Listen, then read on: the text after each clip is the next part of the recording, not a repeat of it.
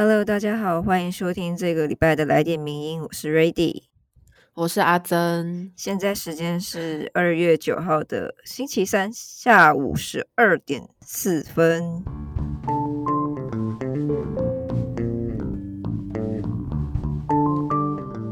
哎，不知道大家听不听得出来我们声音？我们声音应该还 OK 吧？我们今天是在两个地方录音的，真的，因为我的膝盖就是感觉有点受伤，所以今天无法移动。啊，这年纪轻轻的，真的，台北天气太冷了啦，台北是不是人居啊？真的，大家不要住在台北了。你看一回来就膝盖痛，好扯。而且我们家也会有一篇文章提到台北市，没错。然后还有另外一篇文章是提到，因为这礼拜才开工嘛，所以有一篇文章想要跟大家来聊一聊职场及战场这件事情。是的，那我们就快速的进入第一篇文章好了。好，那第一篇文章就是由我们的作者曾植佩所写的《不做社畜者死：职场及战场》，由于游戏教你六个求生之术。由于游戏不知道大家有没有看，他其实前阵子拿下了金球奖电视类最佳男配角奖，而且还是突破了韩剧的史上纪录，就是也是在整个全球就爆红。万圣节什么的，大家都很喜欢扮成鱿鱼游戏。没有错，尾牙也是。对，相信大家的尾牙，搞不好也有看到一些长官就是穿着整套的运动服。哦，对。就是这一波韩式的这个惊奇，其实席卷了半年，还是到现在还是很红。那它靠的其实不只是重口味而已，也因为它反映了目前社会贫富差距的一个情况，所以引起了广泛的共鸣。不过有很多影评没提到的是，由于游戏它不仅仅描述了社会的状况，其实还偷偷教了我们六个职场的求生之术。没有错，那我们就现在来告诉大家是哪六个求生之术。那第一个大家应该都如果有看的话啦，那里面有好几个游戏嘛。那第一个就是就像是玩那个木头人，如果老板没叫你动的话，你敢动的话，你就会死的很惨。所以你是每一件事情都其实都要去请示你的老板，不要自己的擅作主张。那再来是那个很知名的那个碰糖，对，这感觉现在是一件很小的事情，但芝麻绿豆般的小事为你搞砸也是会死的很惨。所以你就是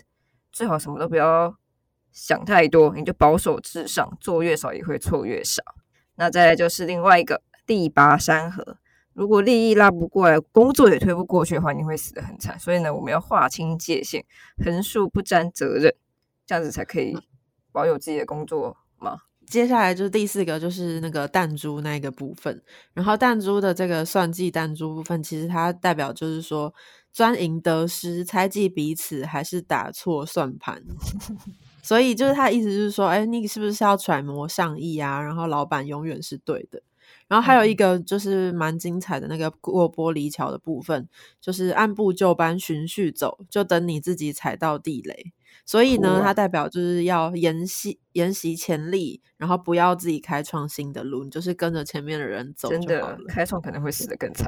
对，就直接跌跌惨。然后最后一个就是由于游戏本身啦，它其实就是代表着血汗卖命、穷忙牺牲，仍旧达不到绩效的顶点。所以呢，大家学到的是不是说，哎，就是要弱弱相残，直到高层满意呢？那作者也提到，从由于游戏延伸类比职场，显而易见的就是，只要你不是制定这个游戏规则的人呢，你就只是一个社畜。那通常为求自保、习性相同的人就会聚在一起，在小团体中重新定义公共秩序。那有些会留下信任的缓冲地带，各退一步维系平衡；有些则会商定繁复的规律、规矩跟律法，他们彼此会互相监督跟遵守；有些就会交托于生死，给给那些比较怎么讲领袖嘛、意见领袖之类的。那万事他们就服膺他的指令。那各种性格的团体一决雌雄，看看谁才能在这种物竞天择下适者生存。不过谁输谁赢，其实对编剧来说也都不是重点了。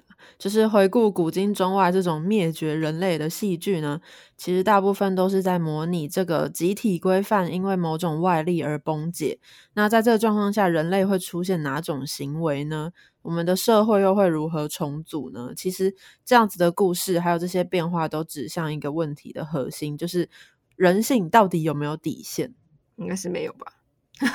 没错，很多戏剧节目都有让大家看到了。没有错。那由于游戏制属一种相似的预言，只是当中的末日情境是一群有钱到接近上帝的角色所建构出来的。他们给那些在社会中被视为卤蛇的人们制造了一些灾难，然后隔着大片落地窗观赏这些生灵涂炭。酒足饭饱之后，再坐上太空船离开这里。那小鲁蛇们，他死到临头都还不知道自己死于谁手，以为是输给隔壁的同学而已。对，所以讲到这边，大家可以回想自己出社会之后，这个可能大家死命的应征挤进大企业啊，或者是寒窗苦读，然后终于考到了公职，或者是大家平常就非常卖命的在争取业绩啊、分红获利，甚至是埋头苦干，就是想要。求一个升迁这样子，那在这样自以为公平的游戏规则下面竞争呢？其实大家同时也经历着以下的这些情景，就是有时候你只能接受老板要你供体时间多多担待，然后忘记其实你的加班费只剩下一根玉米或是一瓶汽水，太苦了吧！真的是。惨，然后或者是当你挖空心思，好不容易找到解决问题的方法的时候，主管就像那个鱿鱼游戏里面一样，就突然给你调暗灯光，直接整个打掉重练，你前面努力的方法全部都白费了，然后他还干扰你的判断，没有错。那有些同事呢，他跟你说好说要同心协力完成一个专案，快到结束的时候，去把你的蛋，就像那个游戏里面一样，把你蛋就换成石头。真的是很恶劣，真的很恶劣。还有一些是万事列都要列 KPI，那小小这些小小的红利就像是一些最后的晚宴，他们引发员工们抄起牛排刀互相拼搏，就算部门之间。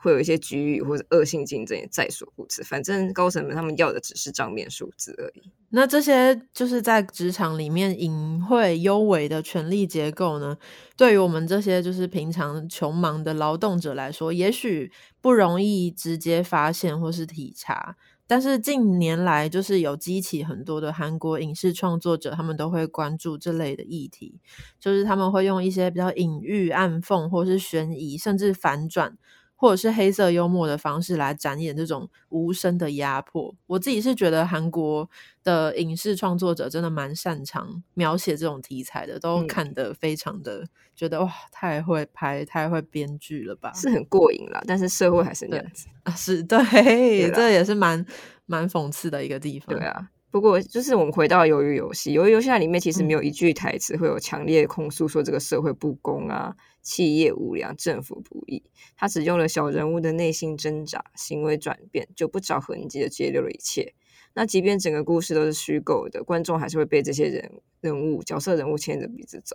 一不小心就相信真实世界就是照着伪善的公平原则运作。那如果我们把目光拉回台湾的话，其实台湾在二零一七年在劳基法的修正案公听会上面。作为资方代表的企业董事长，他就是曾经大言不惭的说：“过劳死是他本身就有病。”这句话应该当时大家也是有一点印象，或者是比较近的二零二零年新北市金山区公所的小编过劳猝死，但是他这个事件仍然没有换得一些就是劳动权益上面的改革，甚至在二零二一年的时候。有多名的台北市议员在议会上问起很久不见某一位承办译文活动的公务员，然后在在被问起这件事情的时候，当时的译文推广处长才坦诚说，这个承办人已经在两年前的时候过世了，而且他过世的时候是他在工作途中因为健康关系猝死，就是直到二零二一年还是有很多这样子的事情发生。大家真的要记得，就是健康是第一耶，真的。讲是这样讲的，对了，虽然一直提醒，但是啊，这个社会还是这样子。那当行不上大夫，道德不及权威，规范不达高层，所有人性丑恶的后果，就是由我们这种低微素质来承担。近年来，就是有非常多频繁的过劳事件，他就把办公室打造为一场以性命为代价的赌局，所有参赛者一进来就掉入自我工具化的陷阱里面。对于集体务虚的绩效目标、榨取劳力的组织文化越来越无感。那么，当菜鸟变成老鸟，基层变成主管，又再一次复制原本的压迫结构传承下去。就像那个鱿鱼游戏里面的幕后操盘者，也是先前赛事的胜利者，好可怕。对，就是看完整场鱿鱼游戏之后，发现哎，其实它就是不断的复制下去，不是只有这一场，循环。嗯，对，恶性循环，永无止境的。而且在现实生活中的我们的这种鱿鱼游戏，其实也是持续在进行中的。所以呢，在我们晋升接近上帝的角色之前呢，可能都没有退出游戏的权利。但是作者也提醒大家不要忘记，由于游戏它虽然展演了这种从人过渡到野兽的过程，但是还是有极少数尚未被兽化的人类正在用性命告诉我们说。在世界最后一块碎片崩落之前，都不要变成你所讨厌的那种讨厌鬼。那么，至少可以拖延末日到来的那一天。一个悲观中的乐观吧，算是吧。是的，所以以上这篇文章就是在开工的这一周呢，给集体厌世的台湾上班族们的一篇，算取暖吗？算是，因为它取暖，算吗？因为它也没有任何。就是正向的，但至少可以给大家取暖一下，没有错。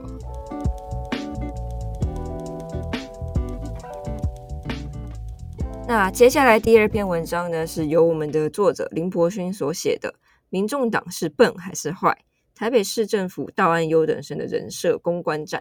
就是在二零二二年一月二十六号的时候，就是过年前，交通部召开了记者会，然后交通部长王国才他点出说，台北市政府在去年十二月没有主持道安会议，甚至还指出说，台北市二零二一年的交通死亡数据比起二零二零年多了二十八人。结果呢，隔天民众党就贴出了一张图片，它的标题是。双标，民进党又现行，断章取义，打击政敌罪在行。然后还写说，直接说结论，道安优等生就是台北市，而且就是这篇图片里面还直指王国才是去脉络化的粗劣指控，就是这样子的一个互动了。嗯，那民众党他更反驳说，因为每一个数字都关乎人命，柯文哲市长上任七年来积极解决台北市交通问题。台北市去年一至十一月 A one 交通事故死亡数仅六十六人，是六都最低。那民众党声称民进党是去脉络化的双标政治攻击，但事实真是如此吗？到底是谁在施行去脉络化的政治攻击呢？民众党就是我们先跟大家分享民众党说了什么。民众 党在贴文中就先说结论，认为说北市、台北市是交通优等。不过呢，事实上作者就指出说，其实王国才是以事故后三十天内死亡的数据来给台北市建议的。但是民众党却是他不止拒绝跟去年的自己比，他用的数据更是事故二十四小时内死亡的 A one 数据来作为回应。作者就说，这根本是公开的自我安慰。那根据道安资讯网查询的相关数字呢，作者也发现每个县市它其实都是使用一样的标准的，并没有因为台北市而不同。没有错。那台北市它在二零二一年的交通死亡人数是一百二十一人，它比二零二零年多了二十八人。这边的数字是事故后三十天内死亡的人数总和。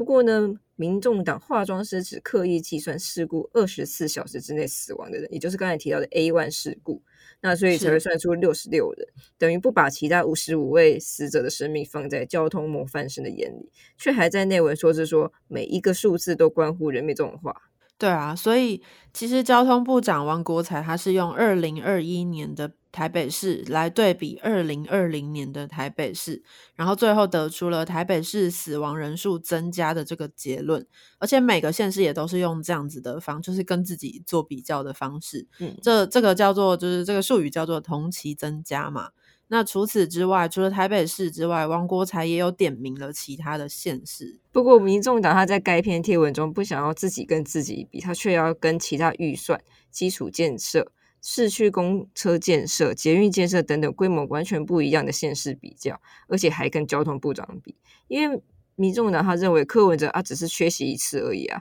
啊交通部长只是首次开记者会，所以你不可以数落我这种奇怪的说法。对，就是我哎，为什么不是跟自己比啊？通常不是都跟自己比？对啊。所以这边作者就说，交通国难当头，到底是谁眼里只有政党对决呢？那至于交通部长王国才被七请八请而终于出来开会，虽然内容确实是有待加强，而且他的提问也是有待更深入，也就是有待我们再好好的检讨一番。但是作者觉得说，愿意出来总总比不出来好，就他至少是个开始这样。但是反观在民众党眼里，好像就是他们只在乎有没有让台北市丢脸，而且在这种国难当头的时候，还在擦西装梳油头，满脑子想着形象工程这样子。然后呢，我们接下来提到，就是在二零二一年十月七号，作者就反问民众党立委是不是有在交通委员会的现场，因为如果有的话，在会中其实有一个谎言，那民众党的立委不知道知不知道啦。那时任交通部的路政司司长陈文瑞，他声称行人穿越线人行道的违停很重要，也有被保留。那他所以他呼吁大家要支持交通部针对《道路交通管理处罚条例》修法的这个案子。对，但这其实有一个很大的漏洞，是一个很大的谎言，就是实际上呢，草案内容并没有列出对应人行道违规停车的第五十五条第一项第一款。那现场。就是在这个这个会议的现场，也没有任何一位立委发现。然后陈文瑞他事后还升官成了公路总局局长。其实这样子的一个很大的问题、很大的缺漏，才是真正可以有效攻击交通部的打击点。那作者就反问说：难道民建民众党是担心会牵连到自己，所以绝口不敢提这件这个很大的 bug 吗？他们可能是根本没发现吧。也也是有可能，不管怎么样，反正就是在他们的民众党他们的攻防的脸书贴文，他其实有写到说，反观高雄市同时段的 A one 交通事故死亡人数是一百七十一人，台南市的每十万人 A one 死亡人数是八点六四人。那在新竹市长林志坚主持道安会议的次数又是挂蛋，成绩也是全台湾第最后一名。可是同一时间，该党的立委。邱成元又说了，首长参加道安会议的次数未必与解决交通问题的能力有正关联。但是另一方面呢，立委高鸿安他却又酸林志坚说，跟新竹市民生活最息息相关的交通道安会议，竟然一次都没有出席主持，就是他骂他怎么可以没有出席交通道安会议呢？所以这个就跟前面说的，就是邱成远说的说法是完全相矛盾的嘛。就是一个说，哎，你怎么没有出席道安会议？然后一个就是说，哦，道安会议跟交通问问题的能力没有关系啊。那这样是不是民众党的内部口径就是非常的，就是自打嘴巴？没有 错，是不一致。所以那你们觉得道安会议到底要开还是不要开？那怎么别人不开就是罪该万死？那作者就说，客问者不开，为什么就未必正相关呢？这种多重标准真的是搞得作者就是很乱啊！我想大家可能也很乱。对，所以笔者呢，就是那个作者，他其实也想要请教民众党。民众党又来攻击政敌的哪一个数字不是交通部长公开的？难道我们也可以说交通部长王国才在攻击高雄陈其迈以及新竹林之间吗？所以说，到底是谁在政治算计？交通部分的蓝绿到底是谁在政党对决？其实作者在前一篇文章，这篇文章叫做《看不见的犯罪结构：从一位台北公车族之死谈起》。这篇文章里面有提到，今年一月七日，台北市重庆北路有一位公车族，他因为违停挡住视线，然后所以他就是踏上柏油路，想要对公车招手，结果就是意外的被一辆小货车撞死，这样的一个事件。那同时呢，台北市林森北路的酒店前面，中山分局的警员却是依旧让公车停靠区变成一个泊车的停车场。那这样子的事件呢，就让市民会怀疑说，其中是不是有权钱包庇的可能性，也让大家非常的无奈。就我自己好像也是常常就是必须要踩到上面去跟公车招手。对啊，真的非常危险。台北市的公车族真的是。很危险，对台北市的用路，不管是怎样的用路方式都很危险。真的，每次不管是坐什么公车或者是骑机车，都觉得天哪，大家真的要小心呢。这是那个用用性命在上班，真的。对，那这篇文章在上个月开出刊出之后，那台北市政府先是在一月十八日发了一个新闻稿。二十一日就用美少女战士权杖的悠悠卡操作一波形象工程，获得极大的网络声量，有够萌，但却没有实质解决公车组上下车险象环生的问题。作者就说，这种拥有极大行政资源的人却不愿意做事，而且他重视形象却大过于真相，其实是愧对正直诚信这四个大字的，而且也忽视了市民对于四十六亿新台币补助公车系统的一个期待。那在纵观各县市的交通公运预算的比例来看，台北市再怎么样也称不上他们所自称的“道安优等生”这样子的一个称号。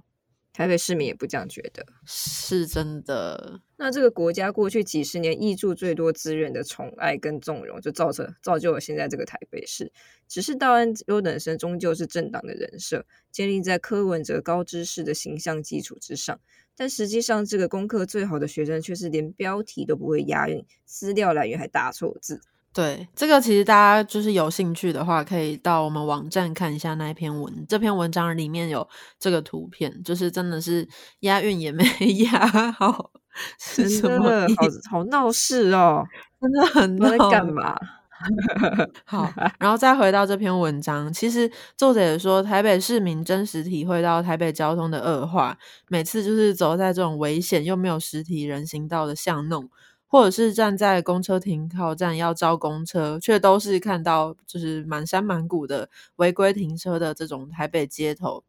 独步全国四十六亿公车补贴预算，却是金玉其外败絮其中的这种失败政绩。然后他们的交通基础设施也都没跟上，明明就是住在这里的人民，为什么就是硬要跟其他的县市比，而不跟去年的自己比较呢？那在此，作者其实也勉励民众党，他说：“爱党护党真的不是一种错了。但是，虽然说是批蓝打绿是一种工作，但是也不可以用打折过后的数据来公开的自我安慰，也不应该低估党员的智慧，而用装饰过的真实去喂养他们的支持者。那就请民众党以及台北市应该要赶快去面对交通问题跟改善这个问题，切莫一个新政治仅仅是为了政治算计，却比旧政治还要封建。”真的，小市民也希望就是交通赶快好一点。真的，毕竟身为首都，交通问题虽然是真的蛮麻烦的，但是也是很很重要的事情。希望政府可以好好加油。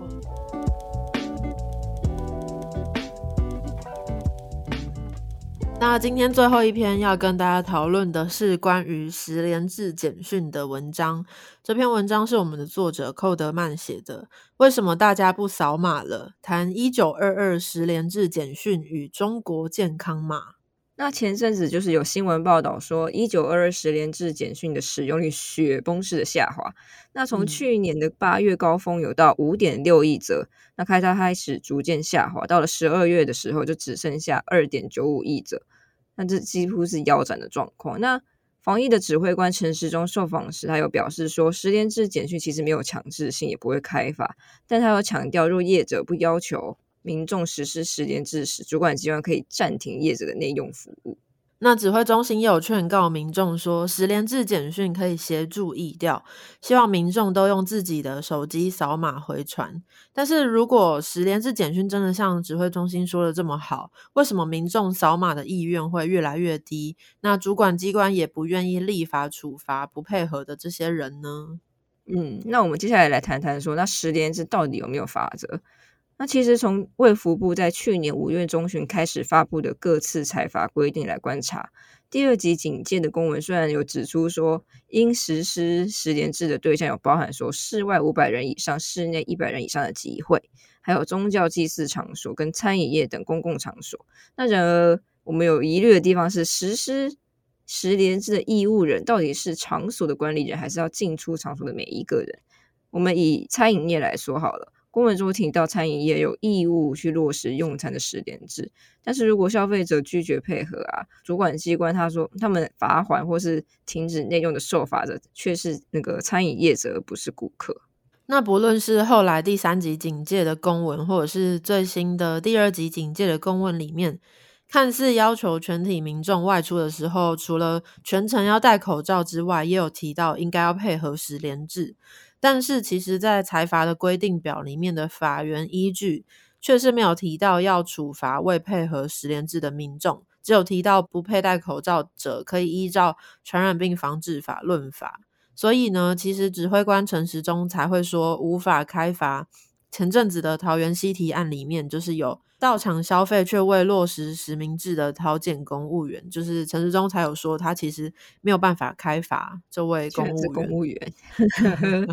所以说就是之所以会有人对陈时中上述违反十连制无法则的发言感到错，就在于说。卫福部发布疫情警戒法则的文字，它其实不清不楚，连学者都觉得政府应该会处罚，加上媒体或地方首长，他持续宣传要对未实名制的民众论语罚款，才会有这种奇怪的错觉。但事实上，民众到餐厅消费若拒绝进行扫码或者其他方式的十连制，政府处罚对象是餐厅，而不是消费者，也就是指挥中心所说的，他不罚民众，但是他禁止商家实施内用。其实就是之前在以前，商家就是会用纸本或是自家的系统自行记录消费者的个人资讯，不会直接跟防疫中心的确诊者足迹有有关联。然后这个让指挥中心还要向各单位调取资料，非常的旷日费时，而且很容易有疏漏，所以。后来，这个十连制简讯就让全民的资料由政府统一去掌握，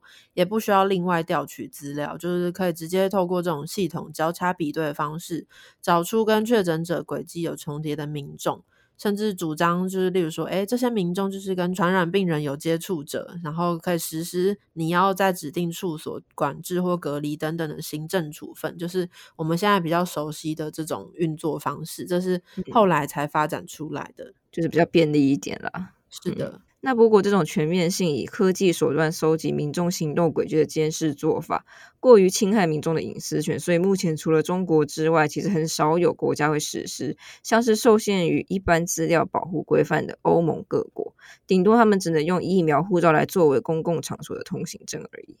那中国现在实施的这种健康码制度呢，就是透过要求民众在公众场所全面性的扫码十连，然后搭配民众申请健康码的时候会自主申报的行动轨迹，在经过系统演算之后，会得出绿、黄、红三色的健康码，分别代表持有人他不同的风险等级。例如说你是绿色的，你就可以自由行动；如果你是黄色，就是禁止出入特定场所。那如果你是红色，就是代表你要居家隔离或集中隔离。那这样看起来，诶，台湾的十连制跟中国的健康码是不是蛮像的？那会不会有什么问题呢？只是我们没有，我们没有这种那个有那种颜色，对，没有没有红绿灯的颜色。那我们接下来谈谈说十连制的简讯到底正当性何在？那卫福部主张，它它之所以合法，是基于有《传染病防治法》第三十七条第一项第六款的授权。各级主管机关依法可以公告各种的防疫措施，要求地方政府去执行。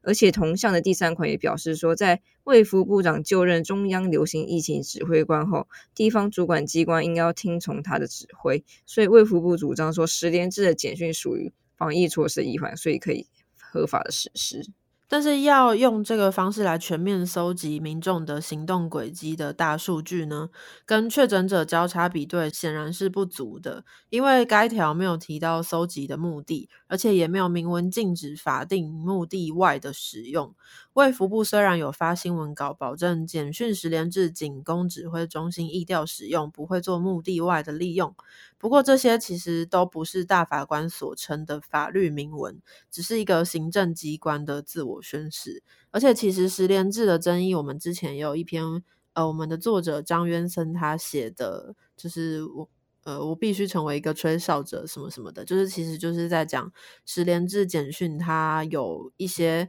使用上面的争议是的，对。那说十连制的简讯有何正当性？其实就像是陈时中说的，他不处罚不扫码的民众，而是处罚不落实要求民众扫码的商家。哦，有够绕口。所以 政府没有直接侵害民众的隐私权，那借由商家避免被罚的心态，间接要求民众必须要扫码才能入店消费，这种方式来算是规避吗？对，算是算是某种规避。所以将直接强制民众要扫码交出行踪等等各自的主体，从政府转换成了商家，然后也降低了因为直接限制民众基本权遭到违宪审查的风险，然后就改成主张说民众要自行配合商家，跟政府无关，政府没有因为民众不扫码就处罚他们，所以现在等于整个责任都落在商家上面了，好可怜哦，他们为了做生意又。对啊，就是要请民众对扫码什么的，也是会有一些态度比较强硬的民众，想到就觉得好像啊很麻烦。那就算卫福部以十连制简讯无强制民众的法则来规避遭认定侵害人民隐私的这种违宪的疑虑，也正是因为没有法则，所以民众未来配合的意愿只会越来越低。特别是当政府防疫成绩又很好的时候，民众就会觉得说：“哎，我不扫嘛，反正好像也还好嘛，不会影响到太大的公共利益了。对啊，感觉现在有很多人就都是这样，”真的耶就这样直接这样走进去，我在后面想说：“呃，超多。前面那位大妈。”对，所以在这个前提下面，对于个人隐私的重视就会大过集体生存权的考量，甚至搞不好会觉得不扫码就不会被通知要居家隔离或集中隔离啦。有些人就会觉得，哎，反而利大于弊，这样，所以就也不愿意配合政府。再加上，其实就是也有常常听到一些消息，就是有商家他们为了要劝导民众落实政府的防疫措施，反而遭到民众的暴力攻击的新闻。然嗯后，所以可能这样也会导致这些商家的员工为了保证自己的安全，所以对于督促民众扫码是会睁一只眼闭一只眼的。那这样子到了最后，十连制简讯会不会变成一个空洞化的状态？恐怕也不是不可能了。像我刚刚才看到一个网红，嗯，他他不是十连制啊，但有时候好像就是有一个阿阿伯吧，他嗯上车的时候就跟那个公车司机说：“哎、公车司机，我已经打三剂疫苗了，我可以不戴吗？”我想说，嗯，结果司司机就很凶，回答说：“给我戴起来。拜托，就戴个口罩，除非你有特殊需求，或者是，总之大家还是要好好的扫码。你就想说，就是你记性有很好吗？如果哪一天你真的就是被框列，然后要叫嗯你嗯想出你这几天去哪，你想得起来吗？想不起来我连我昨天吃什么都会忘记。真的，我现在想不起来我昨天吃什么。你看，连这个都记不得，你记得你去哪里吗？不要太相信自己的记忆力。没有错，好的，那我们今天开工第一天，过年后的第一次来点名音就录到这边。希望大家，如果你是在英语的台北或是北部的话，希望大家好好保重自己的身体。那如果是在南部的话，就享受阳光吧。我们南部是好像南部前天有下雨啦。总之，就大家要注意自己的安全。没错，那今天谢谢大家的收听，我是阿珍，我是瑞迪，